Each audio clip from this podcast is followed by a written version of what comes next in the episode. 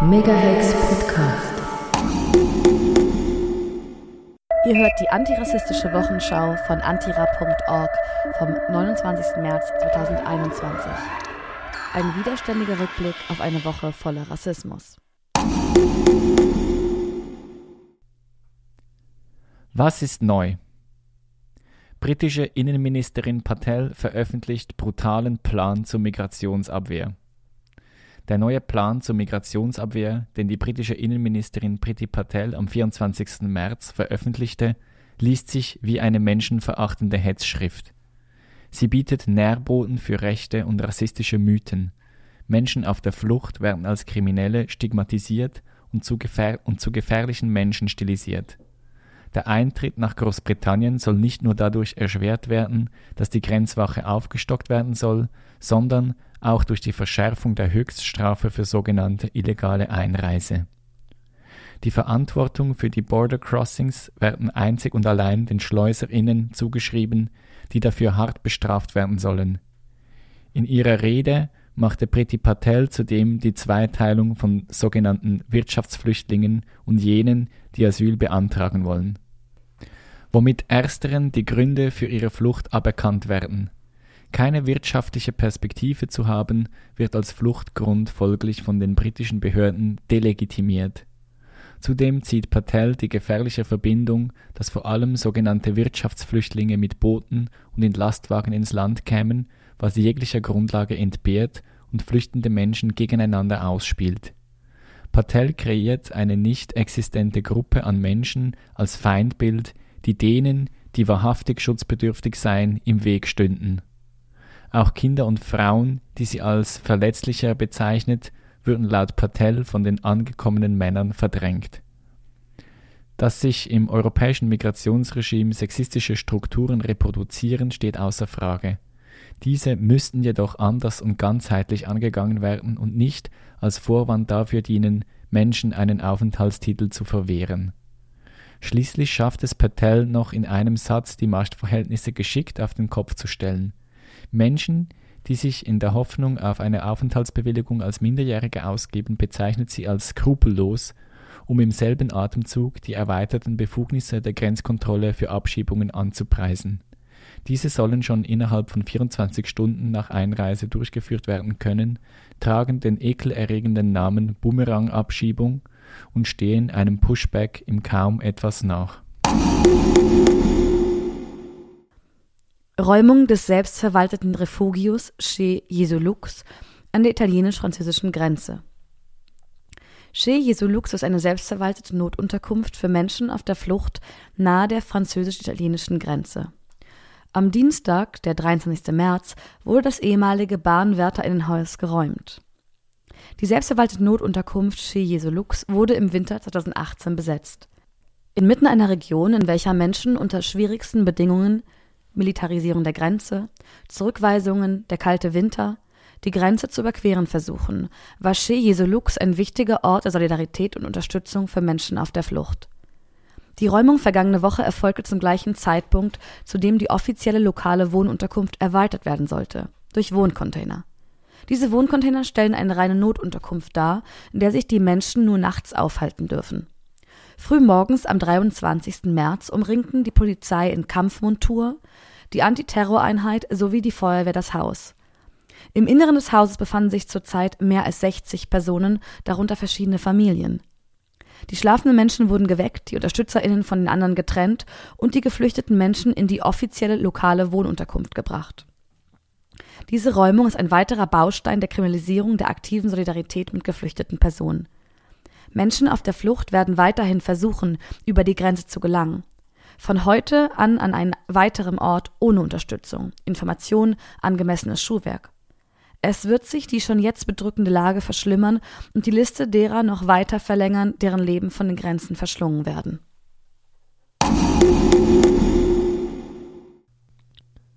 Vier Menschen auf der Flucht sterben bei Lkw-Unfall in Kroatien. Bei einem schweren Lastwagenunfall in Kroatien sind am Montagmorgen vier Menschen ums Leben gekommen, die im Laderaum versteckt versuchten, die Grenze zu überqueren. 17 weitere wurden verletzt. Der slowenische Lastwagen hatte Papierrollen geladen und befand sich auf der Autobahn von Belgrad nach Zagreb nahe der Ortschaft Okučani. Im Laderaum hatten sich syrische MigrantInnen versteckt, in der Hoffnung, die Grenze zu überqueren. Aus ungeklärten Gründen kam der Lastwagen jedoch von der Straße ab, krachte in eine Leitplanke und kippte schließlich seitlich um. Dabei wurden die MigrantInnen unter den massiven Papierrollen eingeklemmt, Einige wurden unter der Deckplane hervor auf die Straße geschleudert. Vier Menschen kamen ums Leben, mindestens 17 weitere wurden verletzt. Die Rettung war laut den Behörden schwierig, da die geladenen Rollen jeweils bis zu einer Tonne wogen. Bei den Opfern des Unfalls handelt es sich um sehr junge Menschen, darunter auch zwei Kinder im Alter von zehn und zwölf Jahren, sagte der zuständige Feuerwehrkommandant. Sie wurden in drei verschiedene Krankenhäuser gebracht, um dort medizinisch versorgt zu werden. Dieser Unfall ist schrecklich, doch leider keine Seltenheit. Da es auch im heuchlerischen Europa keine sicheren Fluchtrouten gibt, müssen Migrantinnen auch hier hohe Risiken eingehen. Dabei versuchen sie oft, in oder unter Lastwagen die Grenze zu überqueren, was nicht selten tödlich endet. Europa muss seine abschottende Politik beenden und endlich Verantwortung wahrnehmen. So viele, oftmals sehr junge Leben gehen jeden Tag auf den unsicheren Fluchtwegen und in den prekären Camps Europas verloren. Und jedes einzelne dieser Leben ist eines zu viel. 60 Menschen sterben auf dem Mittelmeer. Am 18. März fing der Motor eines Holzbootes mit mehr als 100 Migrantinnen an Bord vor der libyschen Küste Feuer. Über den Verlauf der Rettungsmaßnahmen widersprechen sich Behördenangaben und Zeuginnenaussagen. Bis zu 60 Menschen verloren ihr Leben. Vom Alarmphone wurde ein ausführlicher Bericht zu den Ereignissen der Nacht inklusive Zeugenaussagen veröffentlicht, der die tödliche Grenzgewalt auf dem Mittelmeer dokumentiert und dem Schweigen und den Lügen der beteiligten Behörden etwas entgegenstellt. Nachdem das Boot in Seenot das Alarmphone angerufen hatte, verständigte dieses die sogenannte libysche Küstenwache, die nicht reagierte. Dann die Rettungsleitstellen in Rom und Malta, die die Gespräche abbrachen und dann ebenfalls nicht mehr erreichbar waren. Stunden später meldete die sogenannte libysche Küstenwache, sich auf den Standort des Bootes zuzubewegen. Auch ein Frontex-Flugzeug wurde an der Position des Bootes geortet. Die sogenannte libysche Küstenwache teilte später mit, das Boot mit 45 Überlebenden und fünf toten Menschen abgefangen zu haben. Die Aussagen einiger Überlebender widersprechen den Angaben der libyschen Behörden. Sie gaben an, von Fischern gerettet und an Land gebracht worden zu sein. Es hätten sich zwischen 100 und 130 Menschen an Bord befunden, von denen weniger als 50 gerettet wurden. Ein Zeuge sagt, Zitat, ich stand im direkten Kontakt mit Alarmphone vom Boot aus. Es waren mehr als 100 Leute auf dem Boot und wir haben mindestens 50 Leute verloren. Es gab ein Feuer und viele Menschen sprangen ins Wasser. Ich bin auch ins Wasser gesprungen und habe überlebt, weil ich es geschafft habe, danach zum Boot zurückzuschwimmen. Wir haben die italienischen Behörden mindestens 20 Mal angerufen. Beim letzten Mal baten wir sie um die Nummer der libyschen Küstenwache, aber sie weigerten sich, sie uns zu geben. Zitat Ende. Das Alarmphone fordert die Behörden nun auf, detailliert offenzulegen, was sie unternommen haben, um dem Boot in Seenot zu helfen, die Vermissten zu suchen und die Leichen der Toten zu bergen, sowie alle Fragen zum Ablauf und zu den Widersprüchlichkeiten zu klären. Italien, Malta und Libyen stellen sich taub, während Menschen ertrinken. Ohne die Dokumentation durch Betroffene und NGOs blieben zahlreiche Todesfälle auf dem Mittelmeer unbekannt und die TäterInnen unsichtbar. Dabei müssen die Behörden für ihr Sterbenlassen zur Verantwortung gezogen werden. Eine Arbeitsgruppe auf EU-Ebene, die die europäische Seenotrettung zukünftig koordinieren will, macht da wenig Hoffnung auf Veränderung. Nichts tun zu koordinieren wird wohl nicht zu mehr Rettung führen. Derweil wird die zivile Seenotrettung erneut kriminalisiert. Die Sea-Watch 3 wurde von den italienischen Behörden einmal mehr festgesetzt. Deutsche Abschieberegierung treibt Salah Tayyar in den Selbstmord. Neben dem Selbstmord von Alpha Omar Ba vergangene Woche in Berlin gab es einen weiteren Suizid aus Angst vor Abschiebung in Brandenburg. Das rassistische System zermürbt geflüchtete Menschen, es tötet. Salah Tayyar lebte in Eberswalde im Bundesland Brandenburg. Er war vor acht Jahren nach Folter im Militärgefängnis in Tschad über Libyen und das Mittelmeer nach Deutschland geflohen. Sein Asylgesuch wurde wie nahezu alle aus dem Chart abgelehnt, welches von Deutschland als sicheres Herkunftsland bezeichnet wird.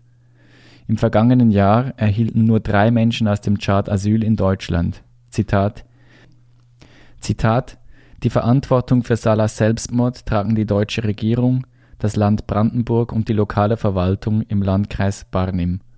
Salas Fall ist der eines Opfers des Asylsystems eines rassistischen Regimes, das Geflüchtete so lange verfolgt und unter Druck setzt, bis sie den Selbstmord als letzten Ausweg sehen. Zitat Ende. Das schreibt die solidarische Gruppe Barnim für alle. Zur von ihr organisierten Gedenkkundgebung in Barnim kamen 400 Menschen. Geflüchtete Menschen leben jahrelang in der Unsicherheit der Duldung während des Asylverfahrens. Mit diesem Ausweis haben sie kaum Rechte. Wie viele Menschen im Asylverfahren sich in Brandenburg angesichts jahrelanger Unsicherheit und Angst das Leben nehmen, wird in keiner Statistik erfasst. Fuck Asylsystem, fuck Ausländerbehörde, fuck struktureller Rassismus in Deutschland, heißt es in einem wütenden Redebeitrag auf der Gedenkkundgebung. Ebenfalls vergangene Woche hatte sich Alpha Omar Ba aus Angst vor Abschiebung in Berlin das Leben genommen. Zuvor hatte der Berliner Innensenator Geisel in einem öffentlichen Auftritt im Görlitzer Park in Berlin, der von Medien und PolitikerInnen gern als krimineller Brennpunkt und Drogenhotspot dargestellt wird, angekündigt, dass sich eine Delegation aus Guinea in Berlin aufhalte. Dieser würden die Dealer ohne Dokumente vorgeführt, um sie anschließend abzuschieben. Er setzte damit auf rassistische und populistische Art Menschen aus Guinea mit Drogendealern gleich und versuchte vermutlich Stimmung im Wahlkampf zu machen.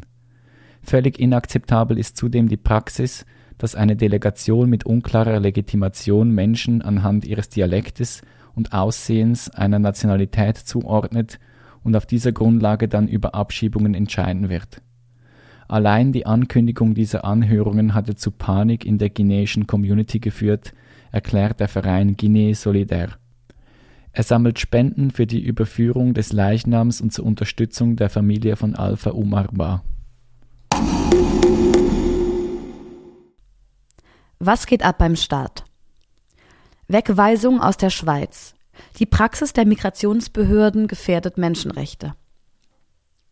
Immer wieder bestätigt das Bundesverwaltungsgericht die Ausweisung von Menschen in sogenannte sichere Drittstaaten oder sichere Heimat- und oder Herkunftsstaaten, ohne die Menschenrechtssituation in diesen Ländern ausreichend zu prüfen und mögliche Gefahren für die Betroffenen sorgfältig abzuklären. Diese Ausschaffungspraxis zeigt sich in zahlreichen Beispielen. Eine alleinstehende Frau mit Kindern flüchtete nach Bulgarien. Dort erhielt sie den Flüchtlingsstatus. Sie wurde Opfer von häuslicher Gewalt und flüchtete schutzsuchend weiter in die Schweiz, wo ihr Asylgesuch vom Staatssekretariat für Migration abgelehnt wurde. Die Begründung? Sie könne nach Bulgarien also in einen sicheren Drittstaat zurückkehren. Das Bundesverwaltungsgericht bestätigte diesen Entscheid.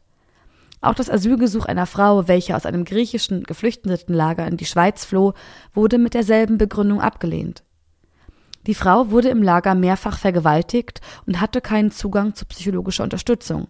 Doch für das SEM und das Bundesverwaltungsgericht gilt Griechenland auch in ihrem Fall als sicherer Drittstaat. Ähnlich erging es einer Person, die in Griechenland als Flüchtling anerkannt worden war. Obschon der Betroffene in Griechenland auf der Straße leben musste und keinen Zugang zu medizinischer Versorgung hatte, entschied das Bundesamt für Migration und das Bundesverwaltungsgericht, dass Griechenland auch in diesem Fall ein sicherer Drittstaat sei. In allen drei Fällen intervenierten nun UNO-Ausschüsse und konnten die Ausschaffung vorläufig verhindern. Bis die UNO-Ausschüsse definitive Entscheidungen fällen, können jedoch mehrere Jahre vergehen. Zitat indem Schweizer Behörden eine Vielzahl von Staaten pauschal als sicher einstufen, setzen sie Asylsuchenden einem massiven Risiko aus. Auch in demokratischen Ländern werden Menschenrechte verletzt. Die zahlreichen Interventionen der UNO-Ausschüsse macht deutlich, die Schweizer Praxis genügt aus menschenrechtlicher Sicht nicht. Zitat Ende, stellte humanrights.ch fest. Dasselbe Verhalten der Schweizer Behörden lässt sich auch im Fall von Sri Lanka feststellen. Über 25 Jahre lang tobte der Bürgerinnenkrieg in Sri Lanka, Zehntausende Menschen starben, auf beiden Konfliktseiten wurden massive Kriegsverbrechen begangen. Am 23. März hat der UNO-Menschenrechtsrat nun eine Resolution verabschiedet, welche die Regierung zur Aufklärung der Kriegsverbrechen drängt. Zuvor wurde ein Bericht veröffentlicht, der die anhaltende Straflosigkeit für schwere Verbrechen während des Bürgerkriegs sowie die sich verschlechternde Menschenrechtslage seit der Wahl von Präsident Gotabaya Rajapaksa im November 2019 kritisiert. Unter den 22 Ländern, welche die Resolution unterstützen, ist auch die Schweiz. Daraufhin gehend fordert die Schweizer Flüchtlingshilfe SFH die Schweizer Regierung auf, ihre Politik gegenüber asylsuchenden Personen aus Sri Lanka neu zu untersuchen und anzupassen. Die Migrationspartnerschaft zwischen der Schweiz und Sri Lanka müsse vorläufig aufgehoben werden. Die Haltung des SEM dazu. Es gebe keinen Grund, von einer Gefährdung in Sri Lanka auszugehen. Zitat. An der Rückführungspraxis von sri lankischen Staatsangehörigen ohne festen Wohnsitz in der Schweiz hat sich deshalb nichts geändert. Zitat Ende. Karin Keller-Sutter unterwegs, um Abschiebeabkommen zu stärken. Bundesrätin Karin Keller-Sutter, KKS, chattete letzte Woche in der Welt herum und besuchte Länder, mit denen die Schweiz eine sogenannte Migrationspartnerschaft eingegangen ist – so unter anderem Nigeria. Das Wort Migrationspartnerschaft ist ein Euphemismus dafür, dass die Schweiz Gelder an in diesem Fall Nigeria bezahlt, damit es nigerianische Staatsbürgerinnen, die in der Schweiz Asyl gesucht haben, zurücknimmt. So geht es zum Beispiel um die Identifikation von potenziellen Staatsangehörigen und der Beschaffung von Papieren. Im Behördenslang der Medienmitteilung klingt das ganz niedlich. Zitat auch die operative Zusammenarbeit im Rückkehrbereich hat sich kontinuierlich verbessert und kann heute als hervorragend bezeichnet werden. Zitat Ende. Dass es hierbei um Menschen geht, die gegen ihren Willen in ein Land deportiert werden, welches sie willentlich und begründet verlassen haben, dass diese Deportationen häufig mit Ausschaffungshaft und anderen gewaltvollen Zwangsmaßnahmen einhergehen, hat auf der Internetseite des Bundes selbstverständlich keinen Platz. Auch in Algerien traf sich Karin Keller-Sutter letzte Woche mit dem Innenminister Kamel Beljoud und dem Justi Justizminister Belkacem Segmati.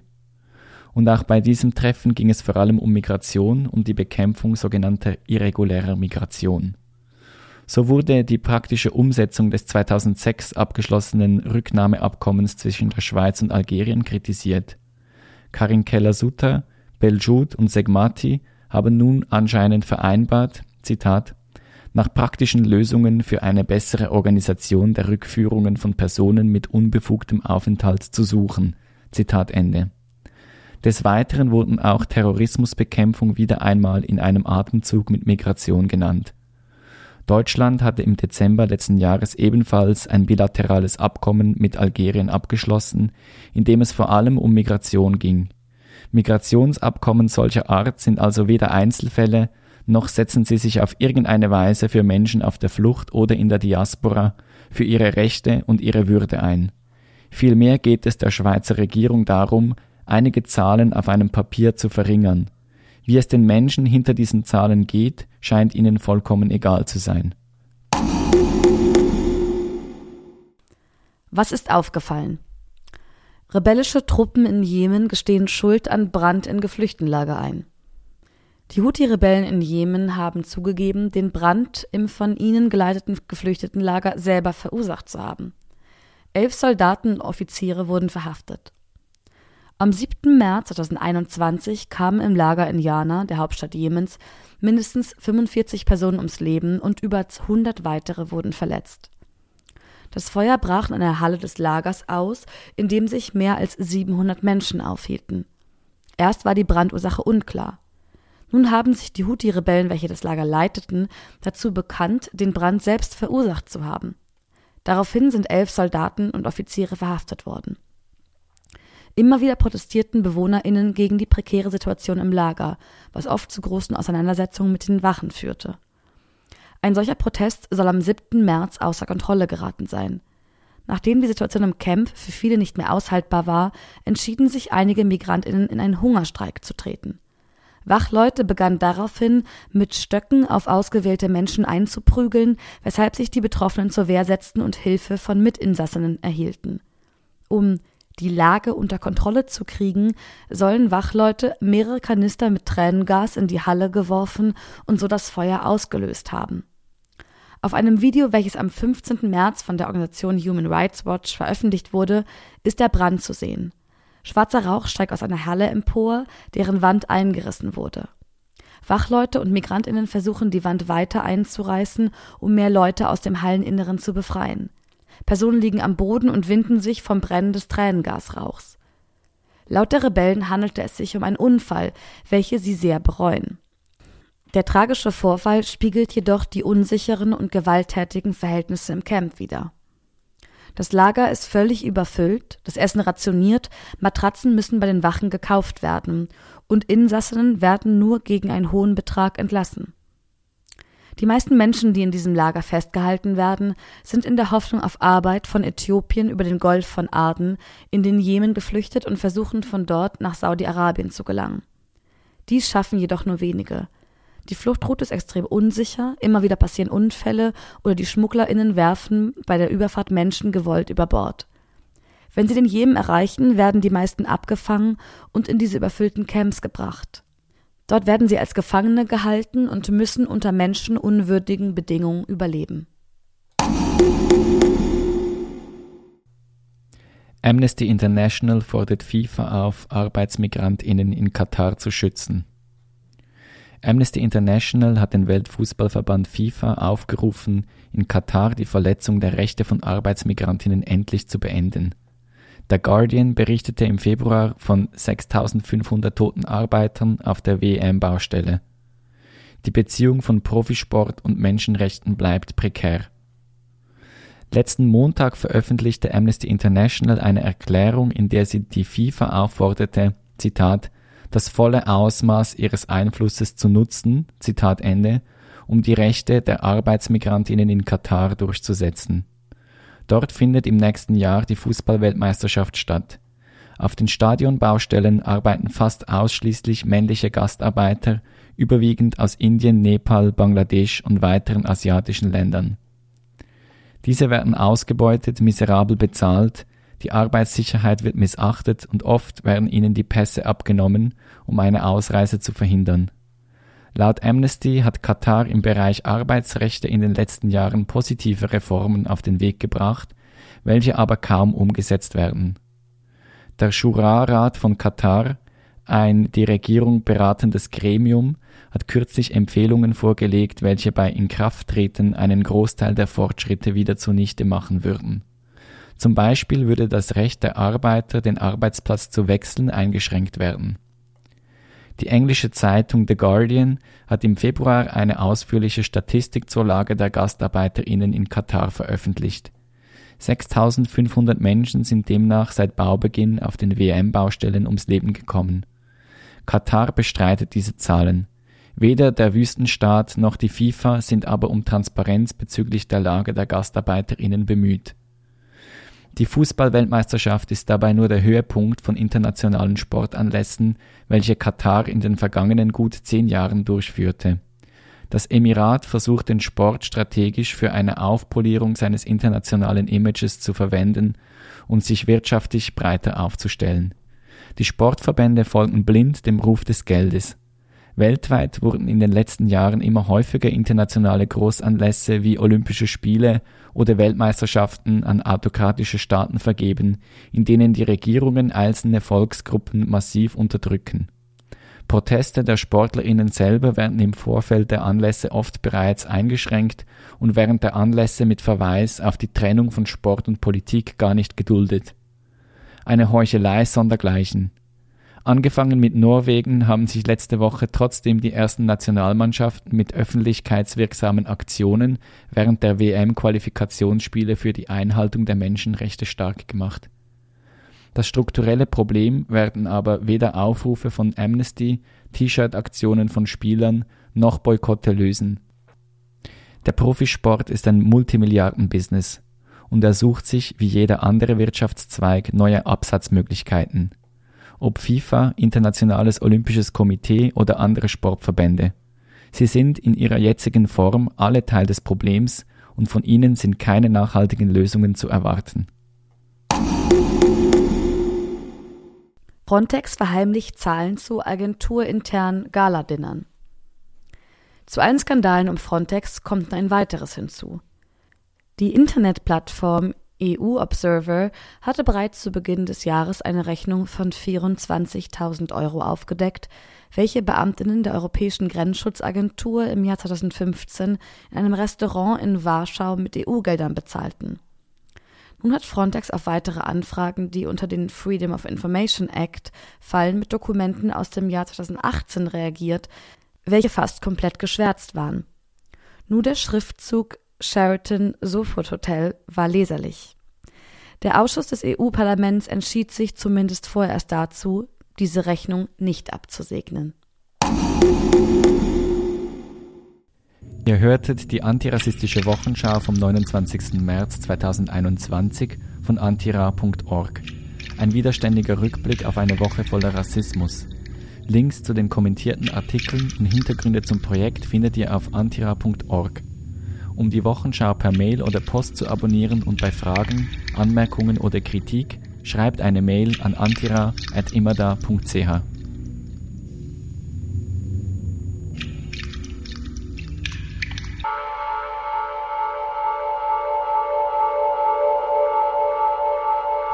Megahex Podcast.